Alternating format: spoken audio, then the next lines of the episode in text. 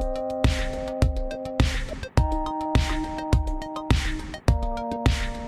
Mes chers amis, bonjour, ici Pauline Legnaud et bienvenue dans un nouvel épisode du podcast. Avec ce podcast, toutes les semaines, mon objectif est de vous faire découvrir ou redécouvrir une personnalité remarquable, ses moments de doute, ses grandes décisions, ses réflexions, afin de vous faire bénéficier de son expérience bien sûr, et puis vous aider à devenir la meilleure version de vous-même. Aujourd'hui, j'ai le grand plaisir d'accueillir sur le podcast Mathilde Thomas, qui est cofondatrice avec son mari Bertrand de la marque de cosmétiques Caudalie, fondée en 1993 quand Mathilde avait à peine 23 ans. 23 ans quand on y pense, c'est assez fou. 30 ans plus tard, la marque évidemment est toujours là et s'est même énormément développée à l'échelle mondiale, en Chine, aux États-Unis, dans toute l'Europe et c'est exactement ce dont on a parlé avec Mathilde. Aujourd'hui, Mathilde dirige toujours la marque avec son mari et se consacre dans son cas principalement à la composition des produits, au marketing, tout en étant bien sûr la principale ambassadrice de l'entreprise dans le monde. Ce que j'ai trouvé vraiment intéressant dans cet épisode, c'est premièrement à quel point Mathilde est amoureuse de son produit. On le sent quand elle en parle, on sent que le produit mais, vraiment est au cœur de toutes ces problématiques, de son intention. Et j'ai vraiment ressenti au moment où elle parlait justement des produits Caudalie qu'elle avait encore la même passion probablement que ce qu'il avait animé au départ quand elle avait fondé la marque. D'autre part, j'avais personnellement très envie aussi de parler de, du fait que Caudalie est une marque qui est encore bah, familiale, qui est détenue en majorité par la famille fondatrice et qui s'est développée de manière indépendante. En cosmétique, je peux vous dire que c'est quelque chose de très rare. C'est aussi quelque chose que j'essaye de faire avec ma propre entreprise. Donc j'étais évidemment particulièrement intéressée par ces sujets. Vous allez voir, cet épisode est frais, il est intéressant, il est passionnant à l'image de Mathilde Thomas. Si d'ailleurs vous souhaitez la suivre sur les réseaux sociaux, n'hésitez pas à le faire. Elle est très présente, notamment sur Instagram, et je vous invite à bah, lui envoyer un petit message si cet épisode vous a plu. Mais je ne vous en dis pas plus et laisse place à ma conversation avec Mathilde Thomas. Bonjour Mathilde. Bonjour Pauline. Enchantée, merci mille fois d'être venue. Puis alors en plus là tu me tu me gâtes, je crois qu'on peut le dire. merci beaucoup d'être avec moi. Alors j'ai plein de questions pour toi. Mais j'ai voulu commencer par un sujet qui m'intéresse personnellement, à savoir l'indépendance de ta marque. Ah, tu vois, original. Euh, J'aimerais en parler parce que bah, Gemio est aussi une marque indépendante. Euh, on est euh, actionnaire majoritaire avec mon mari et c'est un choix assez rare en réalité. Euh, et donc je voulais te demander pourquoi ce choix, quand on a une marque qui a une telle trajectoire, il est quand même assez fréquent. Euh, bah, à une époque de consolidation, tu vois, qu'on se dise ah, bah, à un moment donné je vais vendre ma boîte. Ou euh, en plus je trouve que la presse quand même a tendance à vraiment beaucoup valoriser les histoires de start-up tech qui vendent leur entreprise. Donc là tu es complètement à l'encontre, on va dire de bah, de la tendance actuelle sur ce sujet. Personnellement, t'as compris que je suis légèrement biaisée parce que je suis complètement en phase avec toi, mais donc j'aimerais comprendre en fait bah, d'où est venu ce choix, si ça a été une décision consciente, maturée. Est-ce que tu peux me prendre par la main et me raconter euh, comment est-ce que tu en es arrivé euh, avec ton mari à ce choix? Parce qu'on adore ce qu'on fait, on est passionné. Je pense que le travail, euh, c'est important pour la santé mentale de, de tout le monde. Et parce que surtout, j'ai mon arme secrète qui est mon mari qui gère ultra bien cette entreprise. Mm. Et donc, on n'a pas besoin de faire rentrer des actionnaires, on n'a pas besoin d'avoir d'emprunt. Et je trouve que c'est la liberté ultime d'être euh, seul chez toi. On est, on est à 50-50 dans cette entreprise et c'est notre bien le plus précieux. C'est hyper. euh, j'ai- J'aime bien cette phrase, tu vois, seul chez toi, t'es chez toi. Non mais c'est vrai. Et, et, et en fait, on oublie euh, que quand on fait rentrer des actionnaires, tu vois, des investisseurs extérieurs, bah, d'une certaine manière, on laisse un peu une chambre euh, à quelqu'un dans la maison. Et en fait, ça peut être bien, ils peuvent nous apporter des choses. Hein, je suis pas du tout contre ça. Nous, on a des actionnaires qu'on aime beaucoup chez Gemio. Mais je voulais en parler parce que je te dis, euh, je trouve que c'est un peu contre les idées reçues actuelles de, euh, en fait, le goal ultime pour un entrepreneur, en fait, c'est de créer une entreprise et de le revendre dans cinq ans. Bah, toi, je me rappelle pas la date de la fondation de Caudalie, mais c'est 1995, Caudalie a 28 ans, donc euh, tu as bien compris qu'on n'est on n'est plus là pour vendre. On, on l'a Ouais. jamais été. Mais c'est l'histoire du. En fait, m- ma question, c'est est-ce que au démarrage, quand euh, vous avez lancé euh, la marque, ça a été quelque chose de d'évident pour vous justement ce choix du long terme, ou c'est quelque chose qui s'est construit avec le temps? Écoute, on n'a pas créé Caudalie avec une exit stratégie en tête. On a créé Caudalie parce qu'on y croyait, parce qu'on s'est associé à un chercheur, parce qu'on avait une belle molécule, des produits efficaces. Et au début, il était question de la survie de l'entreprise. Les cinq premières années, tu te demandes si, si ça va fonctionner, tu te demandes euh, si tu vas réussir à survivre dans ce monde ultra compétitif, surtout en cosmétique au milieu des multinationales. Et après, effectivement, quand tu commences à, à- à marcher, à être, à être vu, toutes les entreprises viennent te voir, te proposent de te racheter. Mais non, il n'y en a jamais été question parce que on est trop heureux, on adore nos équipes, on adore ce qu'on fait. Non, qu'est-ce qu'on ferait si on vendait Caudalie On adore. Qu'est-ce qu'on ferait C'est quoi la culture euh, chez Caudalie en interne? Est-ce que vous avez mis des mots dessus? Est-ce que même sans, sans que ça soit tu vois forcément formalisé, euh, bah vous avez euh, bah voilà vous avez un peu réfléchi à ces sujets? Il y a des, des valeurs qui comptent pour vous euh, pour euh, pour, pour l'entreprise, pour les collaborateurs? Alors évidemment c'est une entreprise familiale ouais. avec toutes les valeurs qui vont avec. Chacun est autonome, ultra responsable. Chacun gère sa petite PME. Hmm. Euh, on, on, adore les entrepreneurs, on adore euh, les gens qui prennent des risques. On encourage les risques, même si on n'a pas juste à tous les coups. Euh, puis il y a surtout une entreprise start-up, pas trop de hiérarchie, les décisions se prennent vite, ambiance familiale, sympathique, pas de politique. Le rêve quoi. non, mais franchement, euh, c'est. Mais tu vois ce que ce que je trouve, euh, je te pose toutes ces questions euh, parce que donc moi j'aime pas trop euh, parler de ma boîte, mais en gros je j'ai aussi plein de problématiques et on est une toute petite entreprise par rapport à vous, mais avec plein de questions justement sur à un moment donné en fait l'entreprise elle se développe et t'as envie bah, que la culture elle se pérennise alors même que bah il y a des nouvelles personnes qui arrivent, c'est en train de grossir, etc. Et donc ma question c'est est-ce qu'il y a une recette? Est-ce qu'il y a des conseils que tu pourrais me donner pour réussir justement à garder cette culture que d'un point de vue extérieur j'ai un peu ressenti franchement en faisant mes recherches sur Caudalie euh, de ce que tu décris. Et, euh, et, en fait quand on est mille personnes bah c'est pas évident en fait de réussir à garder euh, cette culture euh, familiale, euh, risque, euh, enfin tu vois entrepreneuriale. Déjà il faut qu'il y ait une volonté au sommet, ça vient de Bertrand et moi. Et il faut régulièrement voir les équipes, tous les nouveaux doivent être formés, on les voit tous personnellement, on déjeune avec eux, on passe du temps avec eux, on leur explique la, la culture d'entreprise, la manière dont on fonctionne. Et puis après, on voyage beaucoup dans les filiales parce que c'est Mm. ça qui est le plus compliqué. Finalement, tous ceux qui travaillent avec nous au siège social, on, les croise tous les jours, on les voit, les, les, les idées infusent, percolent et, et ils nous connaissent. Mais on essaye de se rendre aux US, on essaye d'aller en Asie, pour établir une culture. Et on voit que depuis trois ans, on n'est pas allé en, en Chine. Mm. On a Ah perdu ouais. la culture. Ah ouais. Ouais. C'est fou. Hein, Donc j'y vais bientôt. Donc en fait, le lien avec le terrain, avec les gens, aujourd'hui, tu dirais que ça fait une très très grosse partie de ton, ton rôle, toi, de dirigeante chez Caudalie? Bien sûr. Euh, Après, on s'est réparti les rôles et moi, c'est vrai que je suis, je m'occupe beaucoup de, de tout ce qui est produit, R&D, recherche et développement, euh, création de contenu. Et Bertrand s'occupe du plus du commerce, des finances, de la stratégie. Mais on est tout le temps sur le terrain, ouais. Tout le temps, tout le temps, tout le temps. Soit en représentation, soit pour aller voir comment se vendent les produits dans les points de vente, soit pour aller euh, prêcher la bonne parole. et, euh, et ce lien avec le terrain, quand euh, bah, c'est fatigant, quoi, quand même, euh, d'aller faire des allers-retours un peu partout, d'aller de temps en temps en Chine, euh, hors de Paris, etc. Je peux imaginer que de temps en temps la tentation est forte de se dire non mais en fait là je reste au bureau, hein j'ai quand même fait déjà assez. Est-ce que est-ce que c'est c'est euh, quelque chose que vous avez mis en place euh, naturellement et c'est c'est venu comme une évidence ou en fait vous avez été obligé à un moment donné de vous mettre des garde-fous en vous disant non mais en fait la boîte elle grossit à un moment donné bah il faut que je continue à aller un peu partout. Est-ce que tu pourrais me parler euh, peut-être voilà de, de de ce processus tu vois comment est-ce qu'il s'est construit? C'est un atavisme familial. Moi, je suis née dans une famille d'entrepreneurs. Mes grands-parents travaillaient ensemble, mes parents travaillaient ensemble. Et j'ai toujours, je me souviens de ma grand-mère qui allait dans ces magasins et qui me disait euh, la vérité, la bataille, euh, the battle is on the battlefield. Il faut absolument aller Ouais. sur le terrain. God is in details. Tu vois, je garde des, des, des citations. génial. Et je les ai toujours vus euh, se retrousser les manches et euh, aller vendre même les produits, aller sur le terrain. Donc euh, on reproduit le modèle, mais je pense qu'il faut il faut être un un paysan un peu poète, quoi. Un paysan Pied dans la poète. glaise et la tête dans les étoiles. Ouais. Et donc ça, euh, bah c'est, c'est- je voulais parler un peu de, de ton enfance et, et, et justement des valeurs euh, qui avaient été importantes pour toi quand tu avais grandi. Est-ce que tu pourrais m'en dire plus, euh, me parler justement de, bah, de cette famille et puis surtout de, de qu'est-ce que, que sont les valeurs que tes parents, tes grands-parents t'ont transmis, qui t'ont le plus marqué et que aujourd'hui tu continues à, tu vois, à vivre comme ça avec beaucoup d'intensité? C'est vrai que tu poses des questions différentes, c'est chouette. Merci.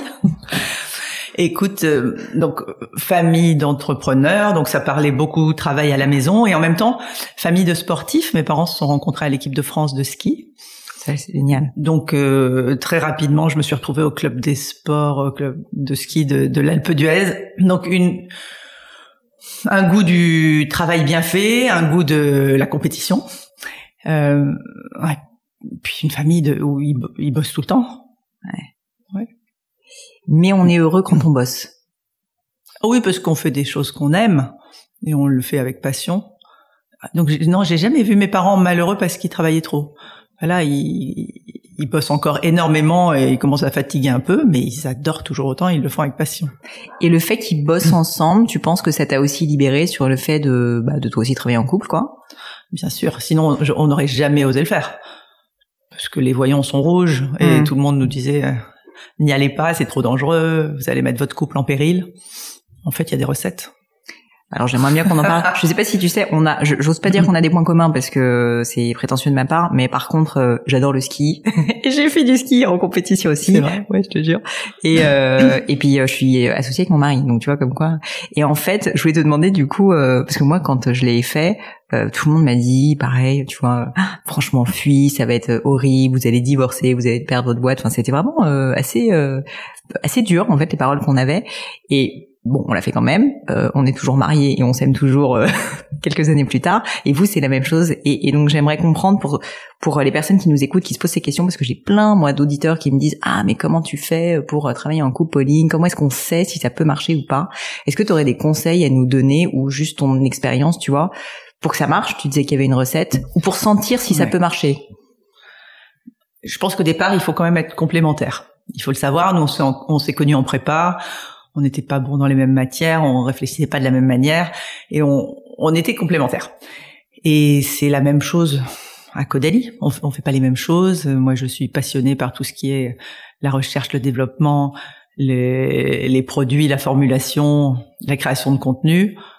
Et lui, ça l'intéresse moins que tout ce qui est commercial. Il adore. Il est tout le temps mmh. sur le terrain avec ses équipes en France, partout à l'étranger. Donc je pense qu'une des recettes, c'est de, de faire confiance, de définir ton territoire et après d'essayer de pas trop empiéter sur le territoire de l'autre. Tu peux l'influencer, mais tu sais que c'est lui qui aura le dernier mot. Hmm. Oui, ça c'est intéressant. C'est-à-dire qu'en fait, tu peux donner ton avis et dire, écoute, là, je pense que c'est pas la bonne manière de faire ou je ne sais quoi. Mais au final, il y a quand même chacun dans vos domaines une personne qui est honneur euh, du sujet, quoi. Oui. D'accord. Pour le dire de manière très claire. Et alors, quelles, quelles seraient peut-être les, les erreurs que vous ayez commises ou les choses que tu as pu observer qui fonctionnent pas, que tu pourrais partager avec nous pour que, bah, moi déjà je progresse et puis peut-être certains de nos auditeurs? Alors, les erreurs en général à Caudalie, on en a fait beaucoup. J'ai l'impression qu'on les a toutes faites puisqu'on on, s'est lancé dans cette grande aventure à 23 ans. On avait six mois d'expérience, euh, lui chez L'Oréal, moi dans une maison de parfum chez Robertet on, a, tout fait à l'envers. L'important, c'est de les faire une fois, les erreurs. Hmm. Qu'est-ce qu'on a fait? On a, je dirais que la première erreur qu'on a faite, c'est qu'on est allé, on a dit oui trop vite dans des pays trop lointains. Ah ouais. On a ouvert le Japon, on a ouvert l'Australie. Au bout de combien de temps, tu dirais ça? En fait, on a eu un énorme éclairage médiatique au bout de cinq ans quand on a ouvert le spa de vinothérapie hmm. au milieu des vignes de Smith Lafitte à Bordeaux. Et là, tout le monde nous a appelés les, les, les, Français fous inventaient la vinothérapie. On avait même les chaînes de télé NBC et ABC qui se battaient pour avoir la première euh, de la vinothérapie. Les Anglais qui nous caricaturaient, euh, nous Français, avec un gros nez rouge, ah dans une barrique remplie de vin.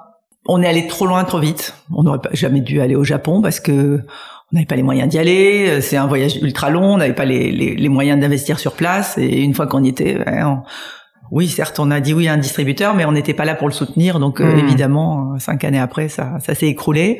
On aurait dû faire la, la politique de la goutte d'huile, la politique de la tache d'eau, tu sais, où oui, tu, euh, commences en France et puis tu, tu développes les, les pays tout autour. Ah, tu penses que ça, c'est quelque chose que vous auriez dû faire de, de... Ouais d'avoir une stratégie plus je sais pas comment on dit granulaire quoi enfin en gros de s'étendre de manière plus naturelle et pas non on aurait dû commencer autour de la France d'accord donc euh, genre euh, Angleterre, euh, l'Allemagne, Suisse. C'est assez contre-intuitif, je trouve, comme idée, parce que c'est vrai qu'on le Japon, ça fait rêver, ou les États-Unis, ça fait rêver.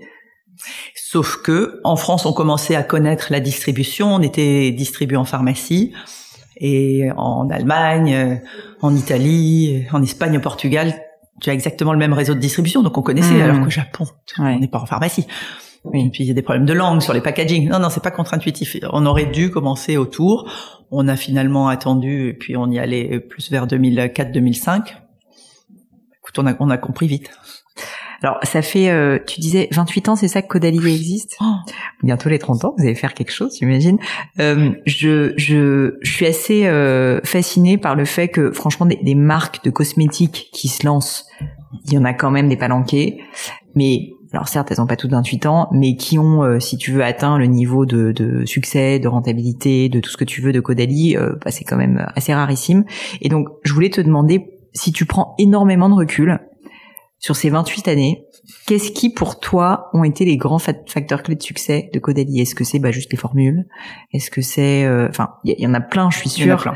Mais est-ce que tu pourrais nous donner des petits éléments pour qu'on comprenne? Parce que c'est vrai que quand on se lance dans un secteur aussi compétitif, on peut se dire un peu, mais c'est impossible. Et là, la preuve est, c'est possible. C'est possible, mais il nous a fallu beaucoup de temps et beaucoup de travail. Mm. Pour moi, le facteur numéro un, ça reste le produit. La vérité est quand même dans le produit. Donc des formules efficace, unique. Tu sais qu'on est quand même numéro un de l'anti-tache avec notre hmm. euh, produit Vino Perfect. On est numéro un de l'anti-tache dans toute l'Europe, numéro un de l'anti-ride en France. Et on, maintenant, on est numéro 4 en acné. Donc, on est vachement bon quand on a un problème de peau pour résoudre ce problème de peau.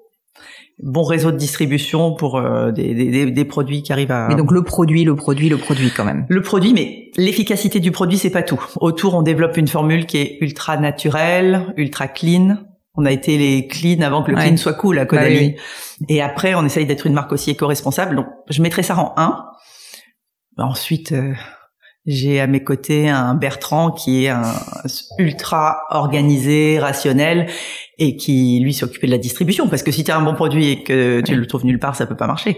Et donc monter une force de vente dans les pharmacies non seulement en France mais aussi dans toute l'Europe et puis après un réseau dans les Amériques et en Asie, c'est lui qui a, bâti les équipes et c'est la force de Caudalie.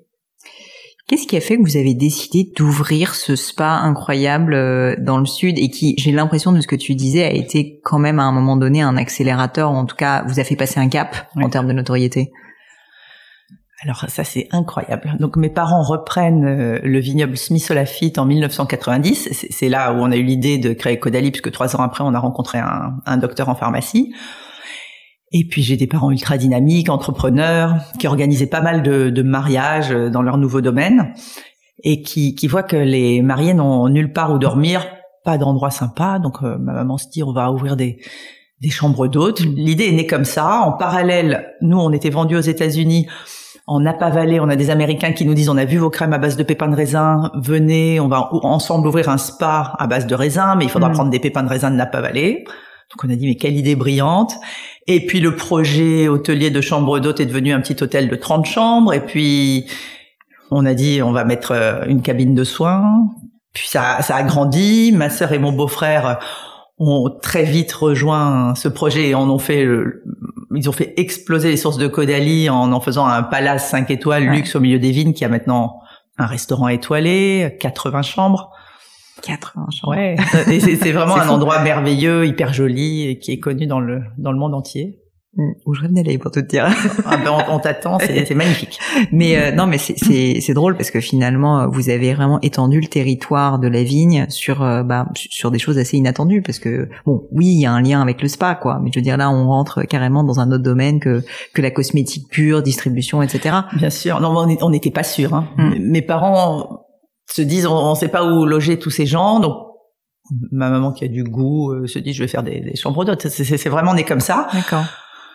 Et après, une fois de plus, tous les voyants étaient rouges. Et moi, je me souviens être allé présenter au cru classé de, de Grave, la région du vignoble, mon projet. Il y en a un qui a quand même levé la main et qui a dit, vous allez nous faire du Disney Wine. Ah ouais. On n'était pas ni attendu ni accueilli. Et au début, ils regardaient Caudalie avec un drôle d'air dans la région, alors que maintenant ils en sont extrêmement fiers et ça me fait très plaisir. C'est vrai que j'avais pas pensé, mais en réalité, euh, bon, le, secteur euh, du vin est quand même un secteur assez traditionnel ou chargé d'histoire, on va dire.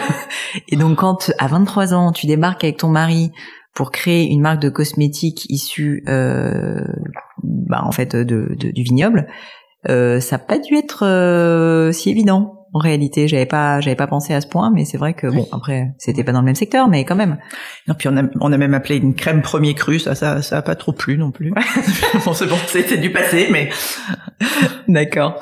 Euh, est-ce que dans le cadre de, du développement là sur ces, enfin je suis sûre que la réponse est oui, mais dans, le cadre de, de, ces 28 dernières années, quelles ont été les périodes qui ont été pour toi, pour euh, Caudalie, les plus euh, challengeantes euh, Peut-être des périodes où je sais pas, il y a eu des, des décisions pas faciles à prendre, vous avez eu des doutes. Enfin, est-ce qu'il y a eu des périodes comme ça dont tu te rappelles justement qui ont été des périodes euh, euh un peu de moins bien, oui, justement que vous avez réussi à surmonter? On s'est expatrié huit ans. Mmh alors période de doute, est-ce que j'y vais, est-ce que j'y vais pas? Quand on est appelé par euh, les acheteurs de Sephora US qui nous disent Caudalie, vous comprenez vraiment rien à la distribution en parfumerie aux États-Unis, honnêtement, on va vous mettre dehors. Donc soit vous venez habiter aux États-Unis avec vos trois enfants, soit c'est la fin de notre euh, collaboration. On se gratte la tête et on se dit qu'est-ce qu'on fait? Parce que les États-Unis, c'est un petit 10% dans notre chiffre d'affaires à l'époque. Est-ce qu'on y va? Est-ce qu'on abandonne l'Europe? À qui on abandonne l'Europe? Parce ah, qu'on était en train de faire monter des talents, mais personne ne pouvait prendre le volant de Caudalie comme ça du jour au lendemain. Donc euh, ça, c'était un gros moment de doute quand même. Et, et puis on s'est organisé, on a embauché un directeur général et on est parti. Et alors? Et alors, euh, ça a été à la fois une accélération exceptionnelle et puis aussi, aussi un frein. Ça, ça, a été les, les, deux. Accélération parce que ça nous a ouvert les chakras. On, s'est retrouvé cinq ans à New York où ils sont quand même très forts en digital, mm. où la compétition chez Sephora est ultra intéressante parce que tu as que des marques de niche, justement toutes mm. ces petites marques qui se créent et qui vont être vendues dans les cinq ans qui viennent à des gros groupes, donc qui, qui sont très pointus en, en discours, en packaging, en formule aussi.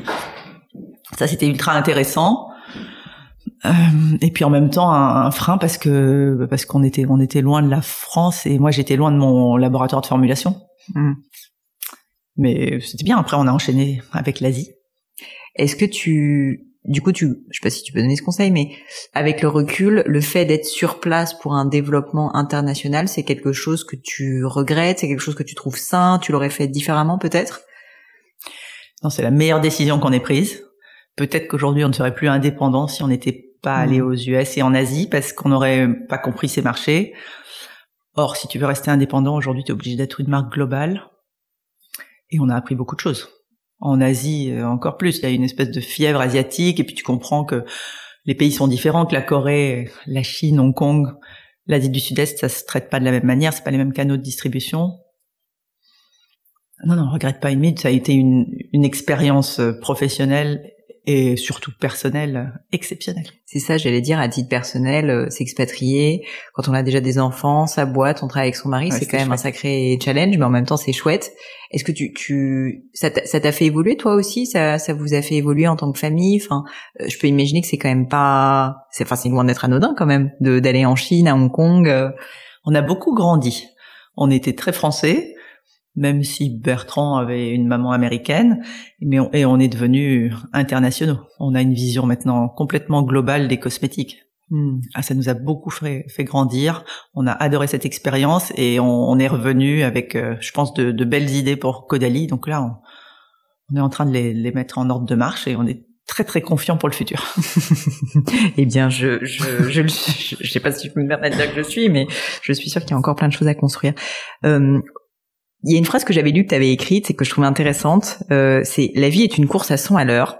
Il n'y a pas de secret. L'organisation est capitale. Je laisse peu de place à l'improvisation. À l'improvisation, pardon. Mon emploi du temps est suffisamment rock'n'roll. Mon agenda est planifié heure par heure. Alors je sais pas si c'est exactement les termes que tu as utilisés, mais en fait je trouve ça, euh, je trouve ça chouette en fait de dire que, ben en gros il n'y a pas de, il y a pas de succès, il n'y a pas de, on, est obligé à un moment donné de se donner les moyens de ses ambitions, quoi, et que, bah, en gros, tu bosses et beaucoup, et c'est quand même bien de le rappeler. Est-ce que tu pourrais nous décrire une journée un peu typique de Mathilde Thomas? À quoi ça ressemble? Je sais pas s'il y a des journées typiques déjà, mais non, il n'y a pas de journée typique. Mais si je reste au, au bureau, je passe beaucoup de temps avec les développeuses. On parle des futurs produits. On appelle forcément les labos qui sont dans la Cosmétique Vallée à une heure et demie de Paris. Généralement, je vais les voir. Euh, on se voit toutes les semaines ou toutes les deux semaines. Donc, on passe, je passe beaucoup de temps sur euh, sur mes produits, sur la création de contenu. Et puis après, je passe du temps avec l'Europe parce qu'au bureau, on a aussi tout, tout le bureau qui, qui s'occupe du ce qu'on appelle le trade Europe. Hmm.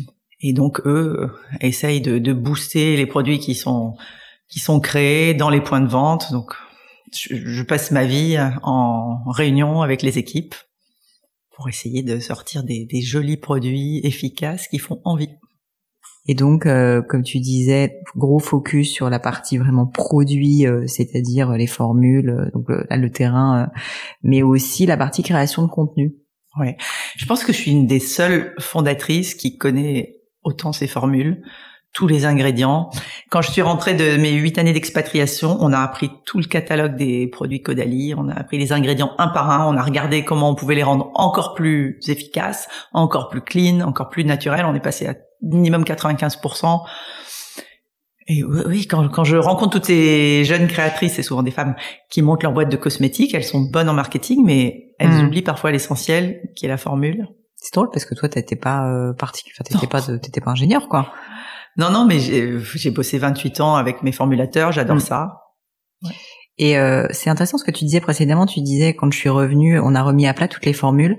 Donc ce que j'entends, c'est que vous n'avez pas peur justement de remettre en cause l'existant et de se dire, bah en fait, comment est-ce qu'on peut faire pour toujours s'améliorer? Ce qui est pas quelque chose de fréquent. Enfin, si c'est fréquent pour les personnes qui réussissent, mais c'est pas si évident parce que souvent quand il y a quelque chose qui marche quand même, bah t'es bien content de le laisser. Puis il y a un côté un peu, bah on reste dans notre zone de confort, quoi. Ça c'est quelque chose que vous essayez de cultiver justement de, bah d'essayer de, ouais, de, de se challenger, quoi on se challenge tous les jours. On se remet en question, on n'a pas peur de l'échec. C'est vrai que les packaging, on les a refait cinq fois en 28 ans. Et les formules, dès, dès qu'il y a un substitut, un nouvel ingrédient qui peut remplacer des ingrédients qui n'étaient pas clean, ben on, on se remet tout le temps en question. Et ça, cette remise en question, elle vient en général d'où? Elle vient de vous les fondateurs, elle vient du terrain, elle vient des clients? Enfin, euh, parce que tu vois, c'est une chose de le faire, mais il faut avoir l'idée et, et faut à un moment donné qu'on se dise, ok, euh, allez, on y va. On est très challengé parce que c'est un business ultra compétitif. Mm. Et puis après, j'ai euh, oui, j'ai un mari qui, qui, qui, nous pousse beaucoup et c'est vrai qu'il n'hésite pas à se remettre en question tous les matins. Euh, je voulais revenir encore sur l'international. Là aussi, c'est un sujet qui m'intéresse parce que je le, j'y réfléchis beaucoup.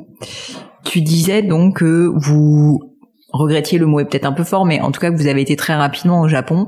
Qu'est-ce qui a été à l'époque quand même l'élément déclencheur qui a fait que vous êtes dit, euh, ben on passe de la France à euh, à l'international comme ça? Qu'est-ce qui a fait que vous avez dit, ok, c'est bon, on y va, on fonce? C'est à 100% l'ouverture du spa vinothérapie à Martillac, à Bordeaux. Parce que je te dis, on a eu cet euh, éclairage médiatique, des articles partout dans le monde, des télés partout dans le monde, et donc on a eu des appels. C'était hmm. irrésistible. D'accord. Oui, c'était savoir saisir des opportunités aussi, quoi. On a, on n'a pas réfléchi assez. On se dit non, on y va. Le meilleur distributeur de cosmétiques japonais nous propose de nous distribuer on n'avait pas évalué les, les, conséquences, le fait qu'il fallait se déplacer plusieurs fois par an, investir qu'il fallait euh, avoir plusieurs langues sur nos packaging, faire des produits spécifiques. Oui, mais bon, d'un autre côté, l'instinct, ça... quelle est, euh, tu dirais, la part d'instinct versus euh, la décision très très mûrie, tu vois, dans dans vos dans vos grandes décisions justement? Vous êtes plutôt du type instinctif ou vous êtes plutôt du style à bien prendre le temps avant de réfléchir? Peut-être que ça a évolué aussi avec le temps. C'est un savant mélange des deux. Écoute, Là, sur la table, j'ai un produit qui s'appelle l'eau de beauté. Ce produit, il est 100% instinctif. Je pense que si j'avais fait la moindre étude de marché sur ce produit, qui a des huiles essentielles qui flottent, hmm. qui sont un peu jaunes, qui est un peu bizarre, qu'il faut secouer avant d'utiliser et qui, qui sent les plantes une drôle d'odeur, il, aurait jamais vu le jour. Et aujourd'hui, c'est le numéro un de Caudalie chez Sephora aux US. Et toi, tu croyais, tu savais qu'il y avait, t'as senti, t'avais un instinct qu'il y avait quelque chose, quoi. Oui. Tu pourrais me raconter l'histoire de ce produit, du coup C'est drôle, je sens l'odeur là. Ce produit est génial. Attends, ferme les yeux, il faut que tu l'essayes. Ça pique le maquillage. Je ne pensais pas en plein podcast avoir une. voilà. Est-ce que tu sens la menthe, le romarin, la mélisse, la myrrhe, le benjoin, la Alors, rose, je, J'aurais pas pu mettre des mots dessus, mais je sens effectivement du vert. Écoute, ce produit est génial. Je, je rencontre un, un docteur à Paris qui me dit qu'il a retrouvé la recette de la reine Isabelle de Hongrie dans un vieux grimoire et que la légende raconte qu'à 72 ans, cette reine Isabelle avait un teint de jeune fille parce qu'elle se mettait un élixir à base de menthe, de romarin, de benjoin, de rose, de myrrhe, de fleurs d'oranger. Et donc, euh, j'ai trouvé sa recette effectivement géniale. C'était l'eau de la reine de Hongrie, qui en fait est très connue. Et la légende raconte qu'à 72 ans, le roi de Pologne, qui avait 30 ans de moins qu'elle, voulait l'épouser parce qu'elle avait un teint éclatant. Incroyable. Incroyable. Donc, on a analysé avec nos laboratoires cette formule, on a rajouté du raisin pour l'éclat et on a mis ce produit étonnant, bizarre sur le marché qui, qui fixe le maquillage, qui resserre les pores, qui donne de l'éclat, mais qui est un, peu un ovni. Et c'est vrai que, euh, alors il marche surtout aux US. D'accord. Là où il y a des, des parfumeries. En, en pharmacie, c'est un peu plus compliqué. Mais oui, il a une histoire étonnante et tous mes produits ont, des histoires étonnantes. Donc moi je suis très intuitive et Bertrand est très réfléchi pour répondre à ta question. Ah mais c'est ça qui est intéressant aussi du coup et vous savez vous faire confiance et donc travailler les forces de l'un et de l'autre et sur ces sujets quoi typiquement. Il faut que je te raconte l'histoire de, de, de, notre best-seller mondial. Ça c'est une histoire très étonnante. On savait dans le vignoble, enfin il y a une vieille tradition quand on taille la vigne au printemps, de la sève s'écoule de la vigne et les femmes euh, se mettent la sève sur le visage pour estomper leurs taches de rousseur ou sur ah les mains pour enlever les taches. Et ça marche bien. Et donc on savait ça avec le professeur Vercottren avec qui on travaillait depuis depuis dix ans. Et il commence à étudier dans son labo de pharmacognosie la sève de vigne. Et c'est comme ça en fait qu'il a isolé cette molécule qui s'appelle la viniférine, qui est bien plus efficace que la vitamine C pour donner de l'éclat à la peau et estomper les taches. Et c'est comme ça qu'est né notre best-seller international depuis 2005. Donc tous les produits ont une vraie histoire. Ouais, et, et surtout ce que je trouve assez fou, c'est qu'en fait vous, reprenez l'histoire. Vous, bah tu vois, typiquement là tu parlais de la reine de Hongrie, c'est ça. là, bah, ce qui se passait en fait dans, dans les vignes. En fait, c'est issu, on va dire, d'une culture, tu vois, et j'imagine de, de de, presque de l'évolution quoi c'est-à-dire de, de dizaines et des dizaines de, milliers d'années ou en tout cas de centaines d'années de personnes qui ont testé ces choses-là, qui les ont fait maturer, qui ont vu que ça fonctionnait et vous arrivez en fait euh, à reprendre en fait cette cette force quoi. Je trouve ça génial. C'est vrai. Euh, pour terminer, je j'ai quelques grandes questions qui sont encore des questions un petit peu originales que j'aime bien poser. Euh, tu tu tu vas me dire euh, ce que t'en penses. La première de ces questions, c'est est-ce que euh, dans ta vie personnelle, professionnelle, tu as vécu un grand échec? Et si oui, euh, je veux bien que tu m'en parles, euh, notamment bah, déjà pour montrer qu'en fait on s'en remet, et euh, d'autre part parce qu'en fait je trouve toujours intéressant bah, de dire ok qu'est-ce qu'on en a tiré comme enseignement? A eu beaucoup des échecs dans ma vie professionnelle. On, on, c'est pas mal de, de, produits qui ont été des, des, des, des gros échecs.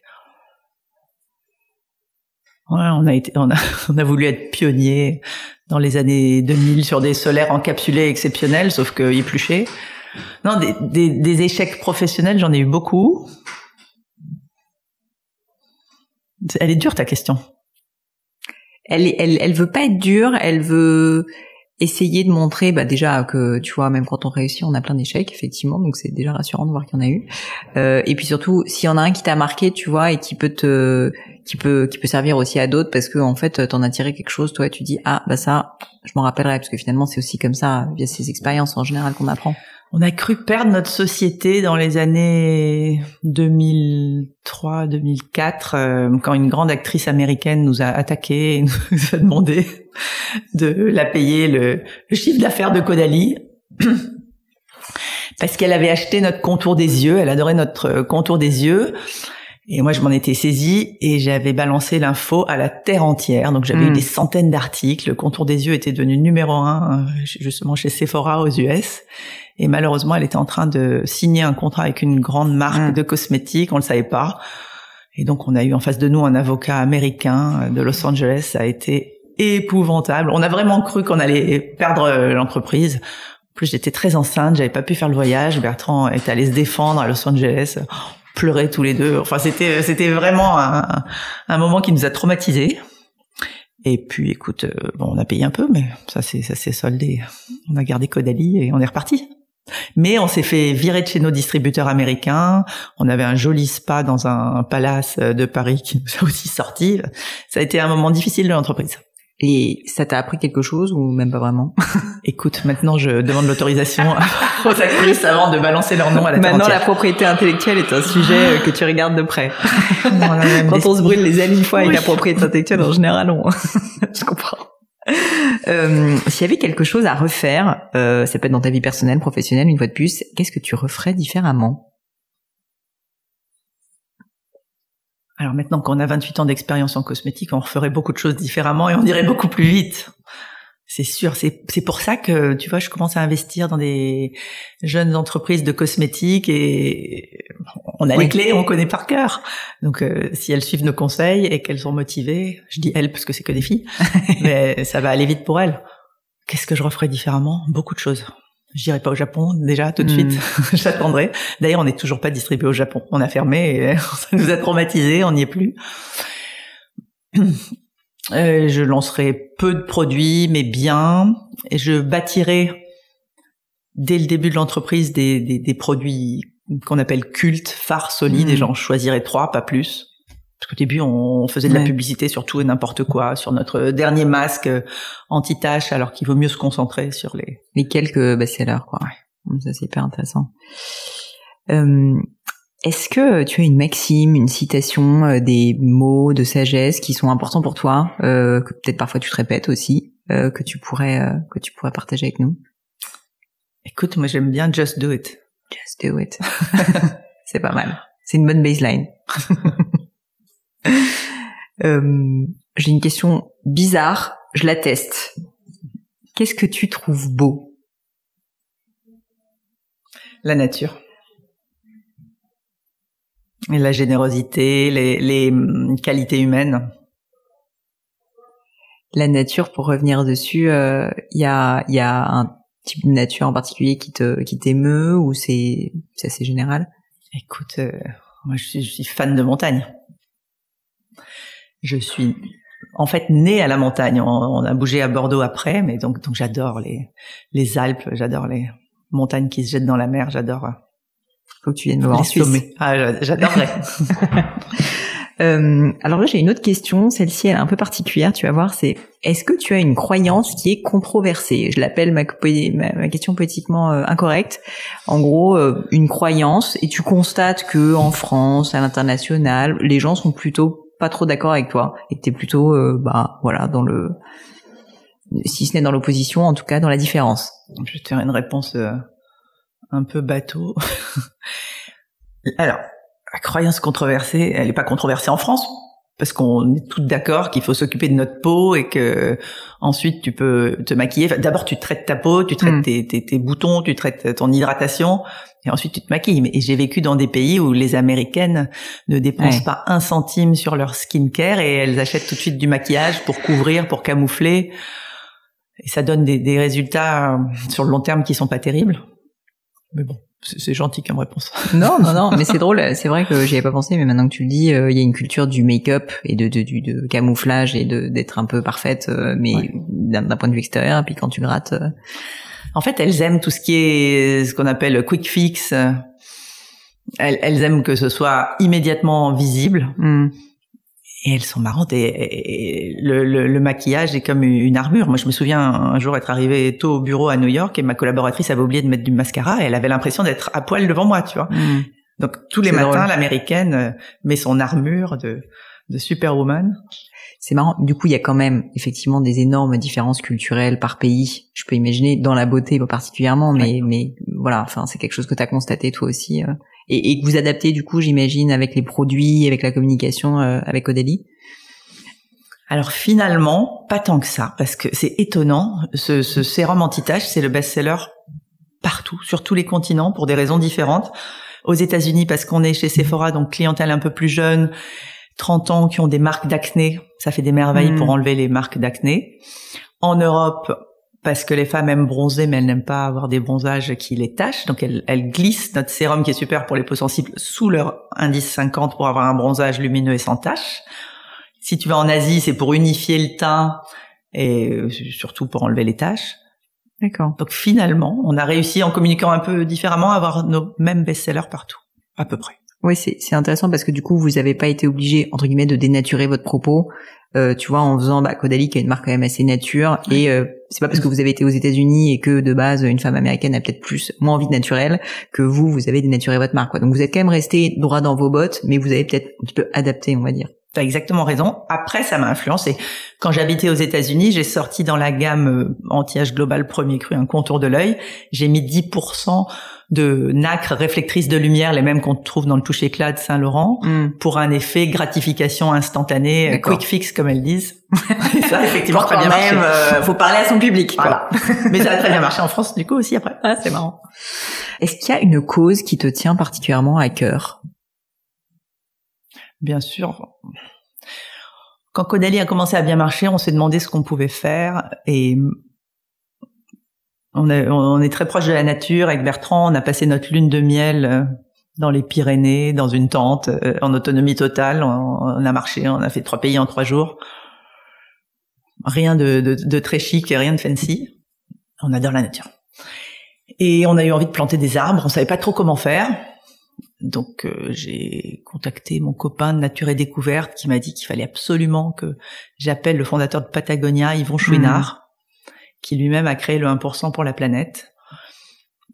Et on a eu une révélation en parlant à Yvon, qui nous a dit que c'était la plus belle chose qu'il avait fait de sa carrière, même s'il a monté cette énorme euh, compagnie qui est Patagonia. Et donc, on est devenu en 2012 membre du 1% pour la planète. Ça veut dire que tu t'autotaxes chaque année de 1% de tes ventes et que tu les reverses. Et nous, on a choisi de les reverser pour planter des arbres. Donc, on, on a planté 10 millions d'arbres dans 10 pays en, ces 10 dernières années. Donc ça, c'est notre grande cause. Et après, on a, on a vécu en Asie et on a vu la mousson du plastique. C'est affreux. Les garçons faisaient du, enfin les garçons, mes enfants et Bertrand faisaient du surf, mais il y avait des, des chaussures dans les vagues, quoi. C'était affreux. Il y avait du plastique partout, alors que les plages étaient paradisiaques. Et on a appelé notre ami Tristan Lecomte et on lui a demandé comment on, pouvait ramasser du plastique. Et c'est ce qu'on fait depuis 2020. Donc à Kodali, on ramasse le même montant de plastique que ce qu'on utilise. Donc on fait ça en Thaïlande et on le recycle localement et on l'offre sous forme de briques aux populations locales pour leurs infrastructures. Voilà, donc ça c'est Caudalie. Puis après moi j'ai des causes euh, perso que je sponsorise perso. Est-ce que tu as des personnes qui t'ont inspiré, qui ont été peut-être des mentors ou qui t'ont guidé, enfin qui ont vraiment compté pour toi dans ta carrière professionnelle, au-delà de Bertrand bien sûr? Au-delà de Bertrand, j'ai été entourée, j'ai eu des chouettes mentors. Euh, j'ai vu ma grand-mère qui était avant l'heure euh, chef d'entreprise avec son mmh. mari qui se rendait sur place dans les magasins qui qui était l'emblème puisqu'on voyait son visage en 4 par 3 dans, dans toutes les rues de Grenoble des, des supermarchés et puis aller sur place et elle, elle était extrêmement forte en ressources humaines en relationnel donc ça m'a beaucoup inspiré euh, mon, mon, papa a été notre mentor. Quand on a démarré Caudalie, on avait besoin plus que tout de conseils et on l'appelait, on l'appelait tous les jours. Mm. Ma maman, sur un autre domaine, a été très forte en, en communication. J'ai eu de la chance de, de, baigner dans ce milieu d'entrepreneurs et ils ont été mes mentors. Et après, Yvon Chouinard nous a inspirés pour la suite. Mm. Qu'est-ce qu'on fait si on veut être généreux, engagé?